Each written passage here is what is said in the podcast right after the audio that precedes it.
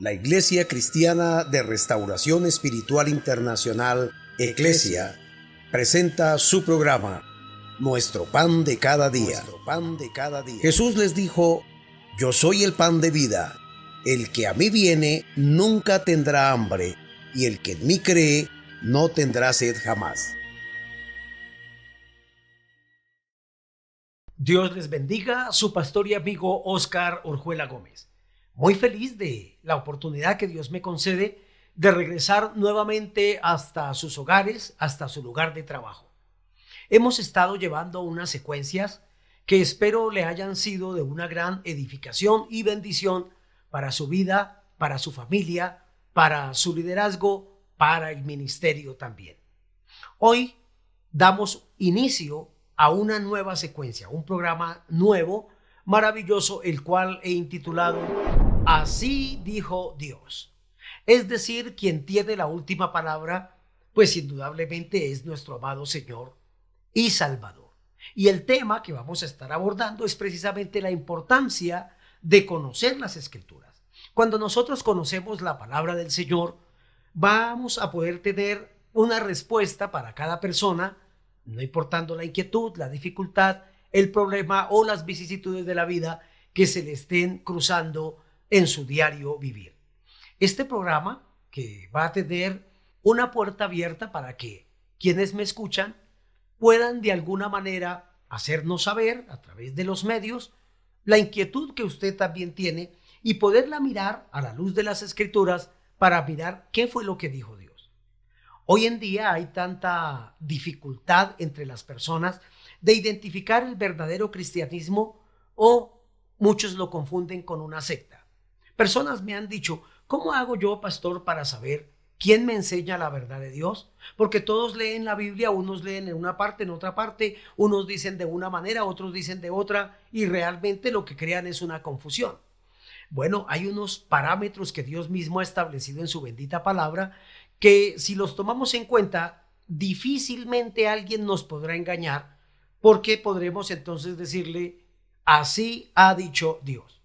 Una cosa es lo que dice el mundo, otra cosa es lo que dice el sistema, otra cosa es lo que dice el diablo y los demonios, otra cosa es lo que dicen las religiones y las sectas, y algo muy importante es qué dijo Dios. Por tanto, quiero citar un pasaje de la palabra del Señor que está en el libro de los Hechos, capítulo 8, del versículo 26 hasta el 40. Este ha sido un pasaje muy conocido, muy hermoso, y quiero tomar como base fundamental de, aunque voy a mirar todo el pasaje, pero esta va a ser la parte introductoria de este nuevo programa. Así dijo Dios. Ya durante el desarrollo de este segmento le estaré explicando en qué consiste la dinámica de este nuevo y maravilloso programa. Por tanto, quiero mirar la palabra del Señor en el libro de los Hechos, capítulo 8, y vamos a poder solucionar una problemática que comúnmente las personas dicen, pero yo leo la Biblia, yo leo por aquí, me gusta leerla, pero no entiendo. No entiendo lo que la Biblia dice. La pregunta sería, ¿por qué aquellas o dichas personas que leen la Biblia todos los días no la entienden? Sencillamente no la entienden porque no hay quien se las explique, porque no hay quien le enseñe la palabra del Señor. Y aquí tenemos un caso importante, hermosísimo, que es el caso de Felipe y un etíope. Leo el versículo 30 de ese capítulo 8. Acudiendo Felipe le oyó que leía al profeta Isaías y dijo, pero ¿entiendes lo que lees? Que es lo que estamos precisamente mirando en este segmento. Versículo 31. Le contesta el eunuco, ¿y cómo podré si alguno no me enseñare? Y rogó a Felipe que subiese y se sentara con él. Versículo 35. Entonces Felipe, abriendo su boca y comenzando desde esta escritura, le anunció el Evangelio de Jesús. Vamos a mirar aquí en este pasaje a dos personajes y precisamente el desarrollo de la persona que lee la escritura, pero que no la entiende, y el ministro de Dios, en este caso Felipe, quien conoce las escrituras, está lleno del Espíritu Santo, dirigido, guiado por el Espíritu de Dios, ¿quién le va a enseñar a este etíope, a este eunuco, la palabra del Señor y poder observar el proceso maravilloso de transformación que Dios hace en la vida de una persona cuando alguien le enseña la palabra del Señor. Dice la escritura, vamos a, mirar un momento unas descripciones de Felipe. ¿Quién era Felipe? El verso 26 dice, un ángel del Señor le habló a Felipe diciendo, levántate y ve hacia el sur, por el camino que desciende de Jerusalén a Gaza, el cual es desierto. Que aparece el primer personaje y es eh, Felipe. Felipe fue el primer diácono. Felipe es el primer evangelista que la Biblia menciona y registra como ese ministerio establecido. Y ahora está en una tarea importante enviada a través de un ángel que le habla a Felipe. Y le dijo, levántate y vete hacia el sur, a ese eh, camino desierto que desciende de Jerusalén a Gaza. Es decir, le da unas especificaciones a este evangelista, el ángel del Señor. Y dice algo más. Versículo 27, la parte A. Entonces él se levantó y fue. Entonces, ¿quién es Felipe? Felipe es un evangelista, es un hombre de Dios, es un hombre obediente. Note que eh, la primera parte de este versículo 27 dice que se levantó Felipe y fue. Qué hermoso es saber que cuando una persona, un ministro de Dios, un líder, un cristiano, un creyente, obedece a Dios, se cumplen promesas maravillosas y grandes milagros hace nuestro Dios con esa persona, sin lugar a dudas. El verso 29, y el Espíritu le dijo a Felipe, acércate y júntate a ese carro. Felipe va por ese desierto a donde Dios lo envía, ve que viene un carruaje, y el Espíritu de Dios le habla a Felipe y le dice, júntate, acércate a ese carro. Me gozo en saber que él obedeció, dice la palabra del Señor, y acudiendo Felipe, le oyó que leía el profeta Isaías y le dijo, pero ¿entiendes lo que lees? Allí, allí venía un hombre que estaba leyendo eh, el rollo del profeta Isaías. Y Felipe le pregunta que si entiende esa lectura que él está teniendo. Me llama muchísimo la atención, es que bueno, el, etíope no entiende. Y dice la escritura que cuando él le dice que no entiende, porque no hay quien le explique, y lo hace subir al carro, el verso 35 dice la escritura, entonces Felipe abriendo su boca, y escuche esto, y comenzando desde esta escritura, le anunció el Evangelio de Jesús. ¿Qué muestra esto? El etíope estaba leyendo al profeta Isaías. Cuando sube al carro y habla con Felipe, Felipe no distorsiona la lectura que está teniendo este hombre. Sencillamente, desde ahí, partiendo de esa lectura de la palabra, Felipe, por ser un evangelista y estar capacitado por el Espíritu Santo, no tiene ningún problema en, basado en ese pasaje que está leyendo, empezar a desenglosar el conocimiento que él tiene, por el cual ha sido ungido, y explicarle a aquel hombre, me encanta mucho, el Evangelio de Jesús, las buenas nuevas, las noticias de la salvación para el mundo entero. ¿Y en qué culmina toda esta bendición? Que cuando le explica el Evangelio, dice el verso 37, Felipe le dijo a este hombre que ahora está pidiendo el bautismo en agua, si crees de todo corazón, bien puedes. Y respondiendo dijo, obviamente el eunuco, creo que Jesucristo es el Hijo de Dios. Es decir, fue convertido este hombre y dice la palabra en el verso 40, pero Felipe se encontró en Azoto y pasando anunciaba el Evangelio en todas las ciudades hasta que llegó a Cesarea de Filipo. ¿Qué encuentro aquí? Que hay un hombre que no conoce las escrituras, pero que está leyendo la Biblia. Felipe, que es el hombre de Dios, le enseña, le explica, este hombre se convierte, suple esa necesidad, se bautiza y se constituye, se convierte en un creyente, en un discípulo y seguidor de Jesucristo y Felipe fue arrebatado y apareció en otra ciudad predicando el Evangelio. Eso con relación a Felipe, pero vamos a mirar también a, a ese hombre etíope. Dice el verso 27. Entonces él se levantó, Felipe, y fue y sucedió que un etíope, eunuco, funcionario de Candace, reina de los etíopes, el cual estaba sobre todos sus tesoros, y había venido a Jerusalén para adorar.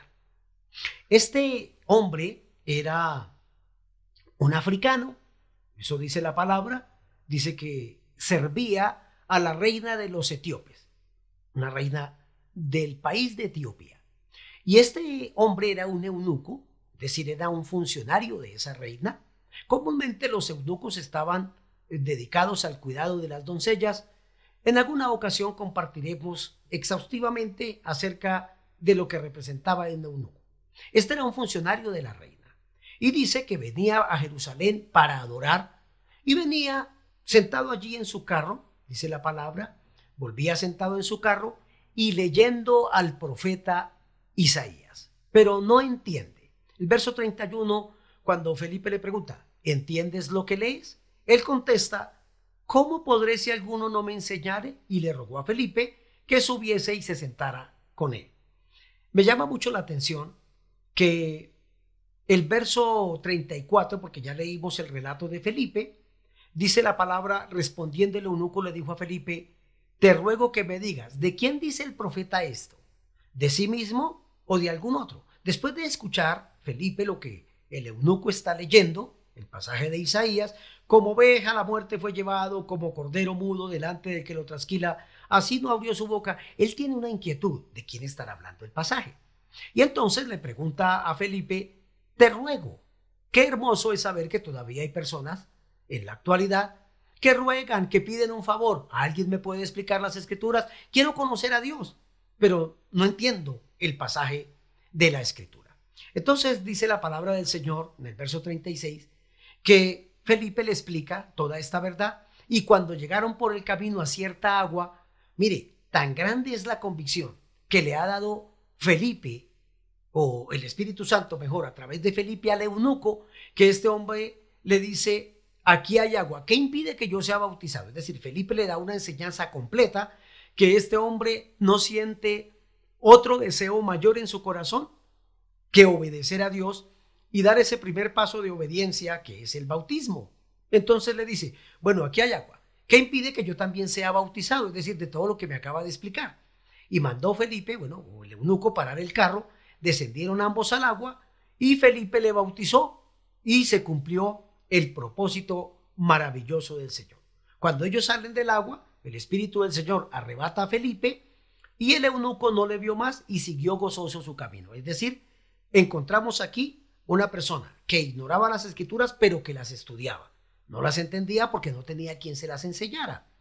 Felipe es el hombre de Dios, un hombre obediente, como lo hemos dicho, conocedor de las escrituras, le enseña al eunuco, le enseña a este funcionario que era el tesorero de la reina de Candace, que vino a Jerusalén para adorar, que se devuelve estudiando al profeta Isaías pero que ni era salvo, ni conocía las escrituras y no tenía quien le enseñara.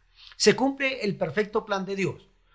Un inconverso, convertido a Cristo, bautizado y empezando su nueva vida en Cristo como un discípulo del amado Señor y Salvador. Qué maravilla saber que nosotros podemos ser ese Felipe si estudiamos la palabra del Señor. Ahora, Dios usa ese instrumento, sin lugar a dudas, que es Felipe, que es el canal que Dios eh, quiere usar para cumplir el propósito, en este caso la salvación del eunuco, y de ahí la importancia de conocer, igual que Felipe, las escrituras, no importando desde donde la gente nos pregunte si hemos estudiado, si nos hemos capacitado y el Espíritu Santo de Dios ha ungido nuestras vidas, pues tendremos con la ayuda del Señor siempre una respuesta, así dijo Dios, que es propiamente como iniciamos este nuevo programa Así dijo Dios. Pero este programa lo hemos mirado y resaltado precisamente a través de la palabra y lo vamos a hacer de una manera dinámica. Y es precisamente que vamos a poner un fundamento. Es decir, a partir de hoy siempre utilizaré esta base bíblica o estas bases bíblicas como el fundamento de este programa. ¿Para qué? Para evitar dar un concepto personal que puede en un momento dado estar errado. Sin embargo, si yo voy a las escrituras, no voy a errar. ¿Por qué? Porque diré el así dijo Dios con seguridad. Es decir, el mundo dice de esta manera, la ciencia dice de esta manera, la religión dice de esta manera, el diablo dice de esta manera, el pecado dice de esta manera, pero Dios dice así. Y leeremos en la escritura qué es lo que ha dicho Dios a través precisamente de toda la problemática. El primer pasaje que estoy leyendo dice en Oseas capítulo 4 versículo 6 que es el fundamento sobre el cual vamos a basar este programa. Mi pueblo fue destruido porque le faltó conocimiento. Por cuanto desechaste el conocimiento, dice Dios, yo te echaré del sacerdocio y porque olvidaste la ley de tu Dios, también yo me olvidaré de tus hijos. ¿Qué muestra esto? Que el sacerdote, la persona que ministra a Dios, ha sido ungida, dotada por el Espíritu Santo, precisamente para conocer las escrituras y podérselas explicar a quien fuere, a cualquier persona que conociere o que quisiere conocer la palabra del Señor. Para eso nos ha colocado el Señor, para poderles educar, instruir en la palabra del Señor. Entonces el fundamento es que necesitamos tener el conocimiento de Dios. Número dos, en Deuteronomio capítulo 5, el verso 32, Dios le está dando mandamientos al pueblo a través de Moisés y dice en esta porción, mirad pues, que hagáis como Jehová vuestro Dios os ha mandado, no os apartéis ni a diestra ni a siniestra.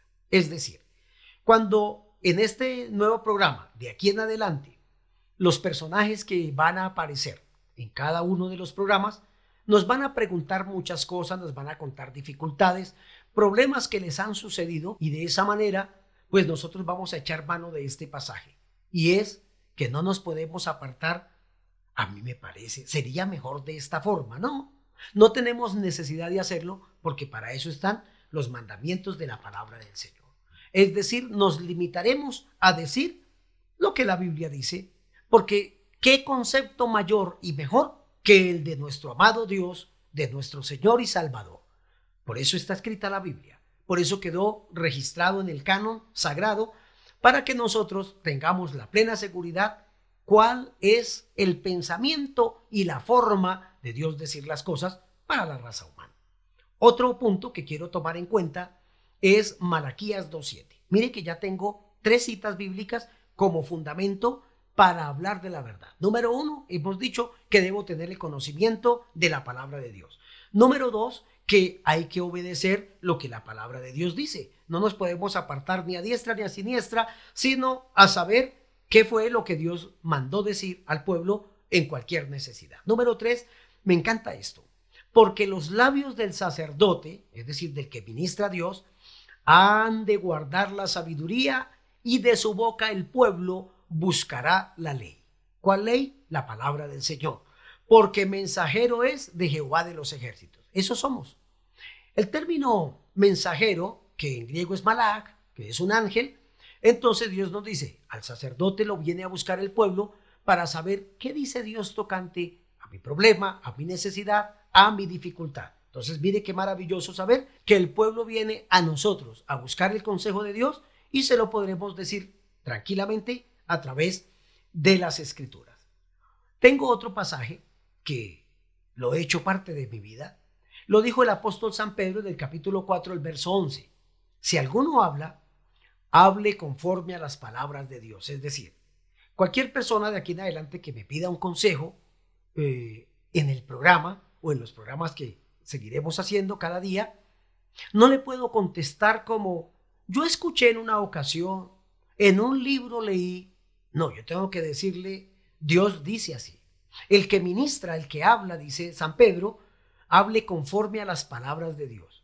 Y si voy a ministrar a una persona, debo ministrar conforme al poder que Dios da, para que en todo sea Dios glorificado por Jesucristo, a quien pertenece, sin lugar a dudas, la gloria, el imperio por los siglos de los siglos. Amén. Es decir, no hablaré nada que no esté en la Biblia. Y pondremos algunos ejemplos de lo que dice el mundo, de lo que dice la ciencia, de lo que dice la religión, de lo que dicen los herejes, para culminar diciendo, así dijo Dios, y leer los textos que correspondan a la solución de ese problema. Y por último, pero no menos importante, claro está, San Juan, en el libro de la revelación de Apocalipsis, nos dice las últimas palabras dadas por nuestro amado Señor Jesucristo cuando Juan recibe en la isla de Patmos la revelación del tiempo final. Versículo 18 del capítulo 22 de Apocalipsis. Está hablando Jesús. Yo testifico, dice Cristo, a todo aquel que oye las palabras de la profecía de este libro, si alguno, mire la sentencia, si alguna persona, quien fuere, dice Jesús, si alguno añadiere a estas cosas, a lo que está escrito en la Biblia, Dios traerá sobre él las plagas que están escritas en este libro. Digámoslo de esta sencilla manera. Si dentro del programa alguien me hace una pregunta y yo le doy mi concepto, pero le añado algo que la Biblia no dice, entonces Dios me estoy haciendo merecedor de un juicio. Y es que las plagas que están escritas en este libro van a venir a tocar mi vida. Número dos, dijo Jesús. Versículo 19. Y si alguno quitare, ya no le va a añadir, sino que le va a quitar porque le da miedo decirle al pueblo la verdad. Uy, no, yo no le digo esta palabra porque me parece muy dura. De pronto voy a herir la susceptibilidad de esa persona y me va a tener como su enemigo. De hecho, Billy Graham, el gran evangelista reconocido a nivel mundial, dijo en una ocasión que hoy en día hay muchos ministros y predicadores más preocupados para no ofender a la persona con su predicación que ofender a Dios con su pecado. Entonces, mire lo que dice Dios. Si alguno quitare las palabras de este libro, de esta profecía, Dios. Dios quitará su parte del libro de la vida y de la santa ciudad y de las cosas que están escritas en este libro. Es decir, qué peligro que Dios diga, contigo no cuento y para ti no hay bendiciones. Por ello, es importante que tomemos en cuenta precisamente eh, lo que dice la palabra del Señor. De esta manera usted puede estar tranquilo y muy seguro que cualquiera que fuera el problema que quiera comentarnos para que lo tratemos a través del programa por las escrituras, pues no le vamos a dar el concepto, a mí me parece, yo creo, aquí se dice así, yo enseño de esta manera, sino, ¿qué dijo Dios? Y así todos vamos a estar completamente seguros de aceptar el mejor consejo, el de Dios, el maravilloso y el especial. Pero en esta dinámica del programa lo vamos a hacer mediante dos personajes. El primero se llama Cristian. ¿Quién es Cristian? Cristian es un seudónimo que he utilizado precisamente para guardar la identidad de las personas, para proteger eh, lo que nos han confiado en un secreto de confesión, en una consulta de consejería que nos han hecho.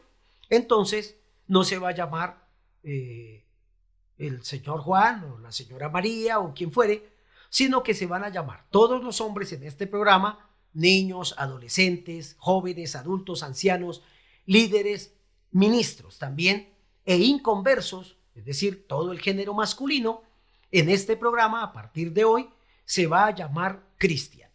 Digámoslo de esta forma. Bueno, ya les voy a mostrar un ejemplo para que esté seguro cuál es la dinámica de este programa de aquí en adelante. Entonces, Cristian se va a presentar y va a decir su edad y el problema que tiene. Nosotros tomaremos las escrituras, miraremos qué dice el mundo, qué dice el uno y el otro y qué dijo Dios. Y así ayudaremos a Cristian, es decir, a esa persona, llámese como se llame, pero que en este representativo personaje llamado Cristian, allí van a caber todos los hombres que nos comenten sus problemas, sus necesidades, sus dificultades y los solucionaremos con ayuda del Señor a la luz de las escrituras. Y el otro personaje se llama Cristi.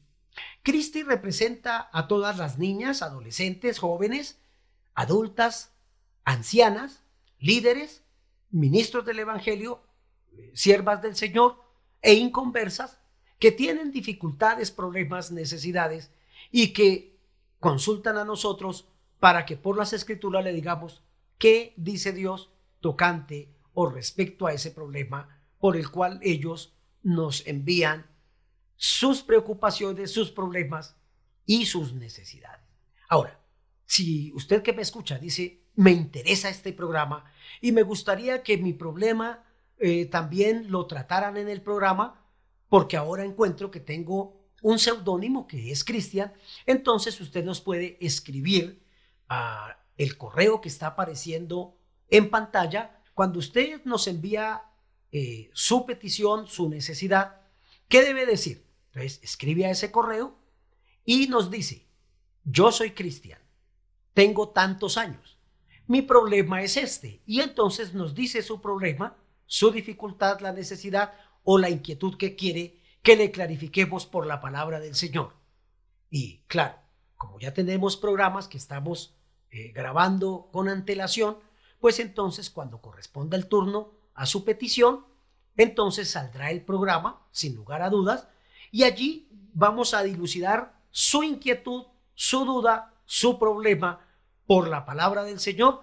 Y note algo, supongamos que eh, alguien llamado Juan, Carlos, quien fuere, envía a este correo su petición y dice, yo soy cristiano, tengo 40 años, mi problema es este. Cuando nosotros estudiemos el caso, miremos por las escrituras la respuesta que le vamos a dar, en el programa no vamos a decir, Juan nos escribió, o Carlos nos escribió, o el pastor fulano nos escribió, no. Sencillamente diremos, vamos a escuchar ahora la problemática de Cristian. Es decir, como va a suceder justo en este momento. Vamos a escuchar a Cristian. Hola, soy Cristian. Tengo 35 años. ¿Es verdad que uno se vuelve loco si lee la Biblia? Hemos oído el problema que tiene Cristian. Él nos ha dicho, ¿es verdad que uno se enloquece si lee las escrituras? Mire que el mundo, la religión pagana, ha introducido esa frase para que la gente no lea la palabra del Señor. El que lea ese libro negro se vuelve loco, se entorpece y empieza a cometer un sinnúmero de acciones propias de una persona con problemas mentales. De hecho, en la antigüedad se decía que quien leyera ese libro era tildado como hereje y lo asesinaban. El sistema católico, apostólico y romano mandaba matar a un creyente por leer las escrituras. Quedaba excomulgado de el sistema religioso babilónico llamado Roma y entonces la gente tenía mucho miedo porque desconocía la verdad. Ahora, le vamos a decir a Cristian, no importa lo que haya dicho la raza humana, no importa lo que haya dicho el sistema religioso pagano, satánico, demoníaco e incrédulo, apóstata de este tiempo, vamos a mirar qué dijo Dios. Y entonces encuentro en la Biblia que San Pablo, la persona a quien Dios le revela todo el secreto y misterio de la gracia, refiriéndose a las escrituras y a leerlas, mire lo que dice la escritura en 2 Timoteo capítulo 3, versículo 14 hasta el 17. Pero persiste tú, está hablando Pablo a Timoteo, un hombre que se está formando dentro del ministerio pastoral. Persiste tú, Timoteo, en lo que has aprendido y te persuadiste sabiendo de quién has aprendido. La mamá y la abuelita de Timoteo, desde niño, le habían instruido en las escrituras para que conociera la verdad. Verso 15. Y que desde la niñez Has sabido las sagradas escrituras, las cuales te pueden hacer sabio para la salvación por la fe que es en Cristo Jesús. Note que San Pablo, el gran erudito, el gran eh, apóstol que Dios ha levantado en, en todos los tiempos para establecer la normatividad de la iglesia cristiana y todo lo que Dios estableció para su amada, está diciendo, tú fuiste educado, Timoteo, desde niño en las sagradas escrituras y éstas te pueden hacer Note que no dice lo van a volver loco. Le dice te pueden hacer sabio para la salvación. ¿Por qué? Porque va a conocer a Dios. De hecho, comúnmente cuando yo regalo una Biblia eh, y la estoy marcando, digamos que se la voy a regalar a mi hijo Juan David. Entonces, eh, eh, le escribí o le escribo, comúnmente hago esa frase. Hermano Juan David, Dios te bendiga, me gozo de ese logro que has tenido, te regalo esta Biblia y te quiero decir tres cosas puntuales. Número uno, si tú lees este libro, serás sabio. Si tú crees a este libro, serás salvo.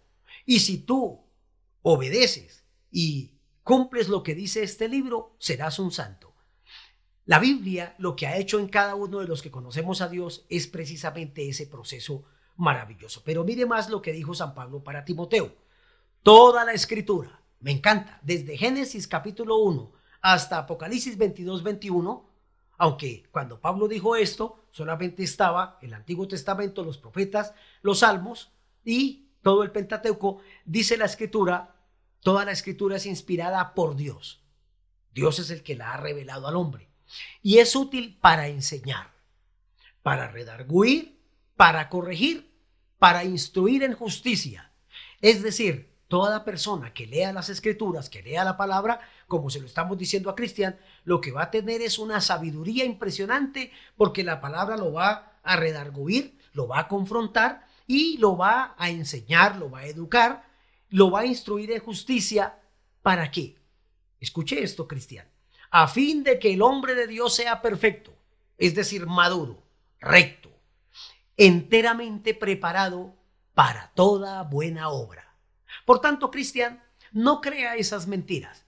Lea la Biblia, lea la Escritura y tendremos a otra persona sabia que, al igual que Felipe, le estará enseñando a millones de personas en el mundo entero el plan perfecto de la salvación de la gracia de Dios y usted mismo, Cristian, recibirá la gran bendición de parte de Dios y qué hermoso que mañana Dios lo levante, lo unja, lo capacite y lo podamos tener también en los estudios de Iglesia en nuestro pan de cada día para que nos dé una enseñanza maravillosa y veamos la preciosa transformación que Dios le ha dado por conocer la palabra del Señor. Por tanto, Cristian, no tenga ningún temor en estudiar las escrituras, porque si las cree, las estudia y las obedece, será un instrumento útil en las manos del Señor, enteramente preparado como un hombre de Dios para toda buena obra. Que Dios le bendiga. Ahora vamos a escuchar a Cristi. ¿Se vio lo importante de cómo tratamos el caso de Cristian? Nadie sabe cómo se llamaba la persona que nos dio esta inquietud, esta pregunta que tenía. Bueno, ahora les voy a presentar a Cristi. Ahí está, vamos a escucharla. Hola, soy Cristi, tengo 25 años, una amiga de la universidad, me ha estado compartiendo de Dios, pero yo tengo una gran inquietud y temor, por un juramento, que le hice a mi madre, cuando ella estaba muriendo. Yo sí creo, y quiero saber más de Dios, como mi amiga me lo ha manifestado, pero mi pregunta es, yo no peco, si rompo el juramento, que mi madre me hizo hacer, pues ella, me dijo antes de morir, júrame, que nunca jamás, te cambiarás de la religión que te hemos enseñado. ¿Qué debo hacer? Como hemos escuchado, Cristi nos ha manifestado que en el hecho de muerte de su mamá, ella le ha hecho hacer un juramento. Y ese juramento es que nunca se vaya a cambiar de religión que se lo jure en su lecho de muerte para ella poder estar en paz. Cristi no conocía a Dios, su mamá muere, ella hace un juramento ignorando las escrituras y entonces da por sentado que como juró en la muerte o en el hecho de muerte de mamá, tiene que someterse obligatoriamente, pero resulta que en el estudio se encontró a una creyente que le compartió el mensaje de salvación. Cristi empezó a mirar que esta compañera de estudio vivía una vida completamente diferente, obviamente para, para el bien, a lo que ella vivía. Y de tanto compartirle sus problemas y ver cómo esta creyente, esta cristiana, le empezó a dar palabra de Dios, igual que Felipe al eunuco, entonces un día esta creyente le hace una invitación y le dice, acepte a Cristo como su Señor. El Espíritu Santo vendrá, le perdonará todos sus pecados y la llenará de sabiduría, de conocimiento para que conozca las escrituras, para que se las enseñe, para que se las explique y para que usted también pueda ser un canal de bendición. Además, será salva. Cristi está preocupada y dice, y por eso nos envía esa pregunta, esa inquietud. Pero es que yo juré, yo juré en el lecho de mi madre y mi mamá me está viendo. Entonces, si yo incumplo esto, pero veo que el Evangelio es la verdad, ¿qué debo hacer? Bueno, la Biblia tiene una respuesta para todo. Para todo tiene una respuesta Dios. El mundo le ha dicho a Cristi que por haber hecho un juramento a su mamá, que eso es irrevocable, que tiene que cumplirlo, pero ella ya se dio cuenta que está perdida, que necesita el Evangelio, que necesita la salvación, y tiene ahora el miedo, ¿qué pensará la mamá de ella si en el lecho de muerte le hizo un juramento? Bueno, tenemos que decirle a Cristi buenas y excelentes noticias. La primera de ellas está en Levítico capítulo 19, verso 2. Dios dijo, habla toda la congregación de los hijos de Israel, y para nosotros es esta palabra, y diles, santos seréis, porque santo soy yo, Jehová vuestro Dios. La palabra santificado o santo es una persona apartada. ¿Qué está diciendo Dios? Cuando yo aparto a alguien porque me reconoce en su corazón como su Dios y su Salvador, entonces esa persona empieza a ser santificada. Y Dios dice, yo lo aparto para mí. Es decir, ya no va a tener ningún problema con lo que piense el mundo, en este caso, acerca de los juramentos, como el caso de Cristi, que le ha prometido a su mamá que nunca se va a cambiar de religión. La religión, por su parte, enseña también que quien salga de ese sistema religioso, lo que pasó en el caso nuestro con Roma, eh, nos descomulgaban y perdíamos la salvación. Eso es lo que dice Roma. Eso es lo que dice el sistema religioso.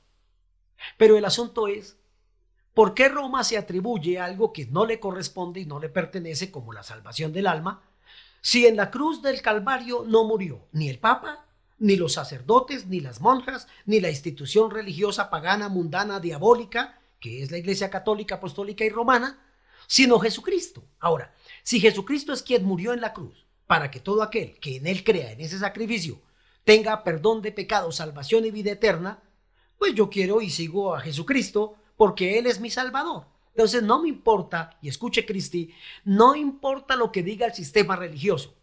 Si la descomulgan, eso pues no sirve para nada, porque Roma no salva a nadie. En la tierra no hay ningún ser humano. Llámese el Papa, el cura, Monseñor, eh, cardenal, eh, pastor, líder religioso, nadie.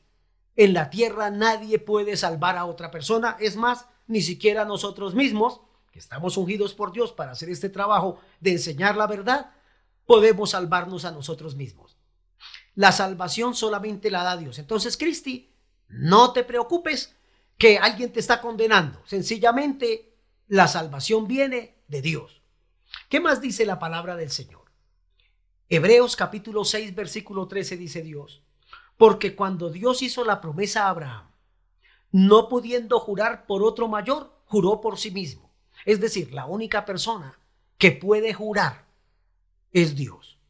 Y puede jurar por sí mismo porque no hay nadie más grande que Dios. Entonces Dios nos da el gran ejemplo de que Él le hizo una promesa a Abraham, de que quien creyera en esa simiente, se está refiriendo a Cristo cuando muriera en la cruz, tendría salvación y vida eterna.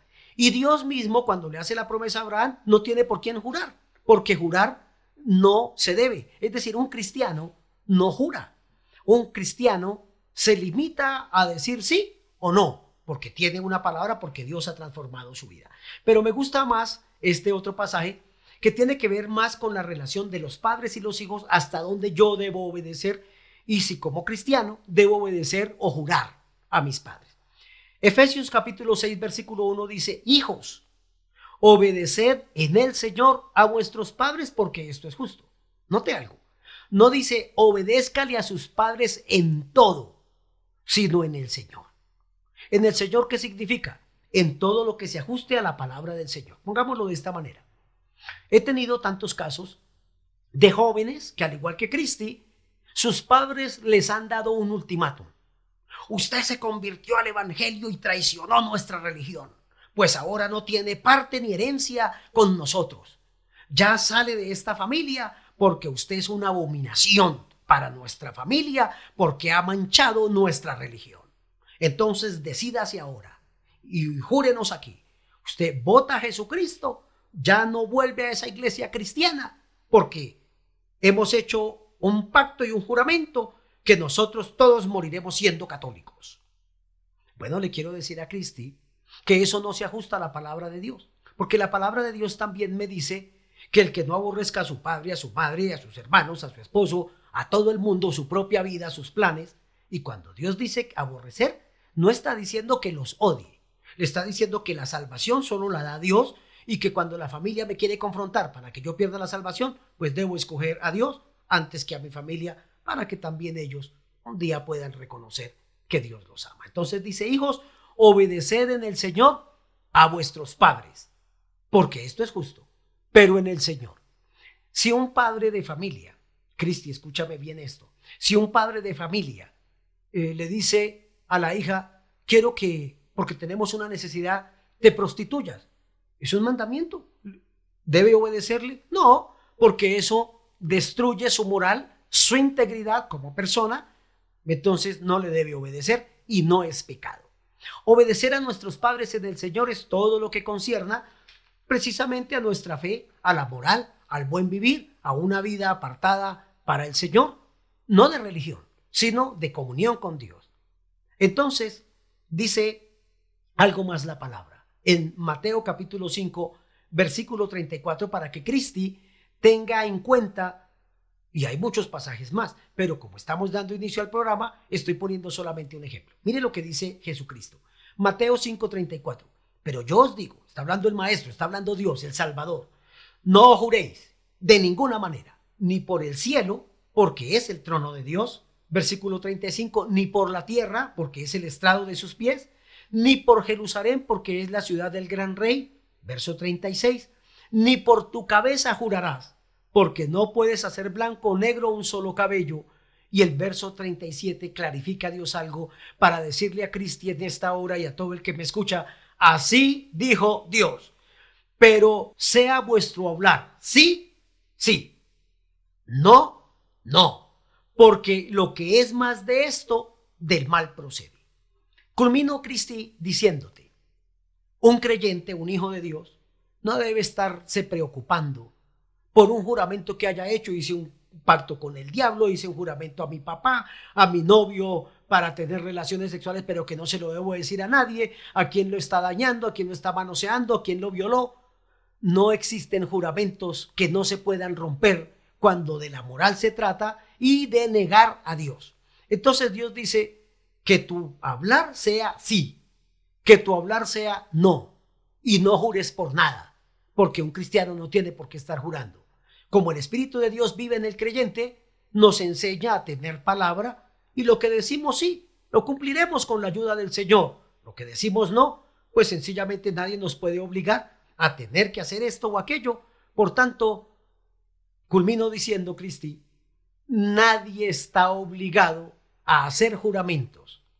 Y si los llegó a hacer y no conocía a Dios, aún siendo creyente, pero supongo yo que será un creyente que está empezando su vida cristiana, que no conoce muchas cosas, escudriñando las escrituras entendemos, no, no tengo por qué jurar, por tanto, todo juramento pasado que haya hecho con quien sea, se rompe en el nombre de Jesucristo y de aquí en adelante viviré mi vida diciendo sí o no y cumpliré con la ayuda del Señor esa palabra maravillosa y especial. Tanto en el caso de Cristian como de Cristi, note que hemos sido fulminantes diciendo, así ha dicho Dios, así dijo Dios, Dios es el que tiene la última palabra. Por tanto, usted que ha visto este programa dirá, pastor, ¿y yo puedo presentar a ustedes mis problemas, mis inquietudes y lo que no entiendo de la Biblia me lo pueden clarificar? Claro que sí. Ya se lo he dicho, escríbanos. Escríbanos a este correo, díganos sus inquietudes y ya se lo hemos dicho. Díganos, mi nombre es Cristian si es un varón, mi nombre es Cristi si es una mujer, tengo tantos años, este es mi problema y quisiera que me ayudaran ¿Qué dice Dios con relación a esto o aquello? Y nos va a presentar su problemática y Dios les va a ayudar. Por tanto, esperamos de todo corazón que nos diga sus inquietudes, sus problemáticas y con la ayuda del Señor estaremos mirando qué dijo Dios tocante a su problema. Dios les bendiga. Así dijo Dios. Visítanos en nuestra página mieclesia.org. Allí estará disfrutando de predicaciones de poder de la palabra del Señor. También podrá tener la bendición de disfrutar de conferencias por grupos, damas, caballeros, líderes, pastores, jóvenes. Hay un segmento muy especial donde Ecclesia Kids, a través del Club de la Alegría, le traerá bendición, beneficios a esos niños para que se llenen también de la palabra del Señor testimonios maravillosos que estarán edificando su vida, que le estarán siendo de una bendición maravillosa y algo especial. El Seminario Interdenominacional de Capacitación para Líderes y Obreros El Ciclo, donde podrá ingresar, inscribirse y disfrutar de toda una formación teológica para la gloria del Señor. Les esperamos. Dios les bendiga. Nuestro pan de cada día. pan de cada día. Jesús les dijo, yo soy el pan de vida. El que a mí viene nunca tendrá hambre, y el que en mí cree no tendrá sed jamás.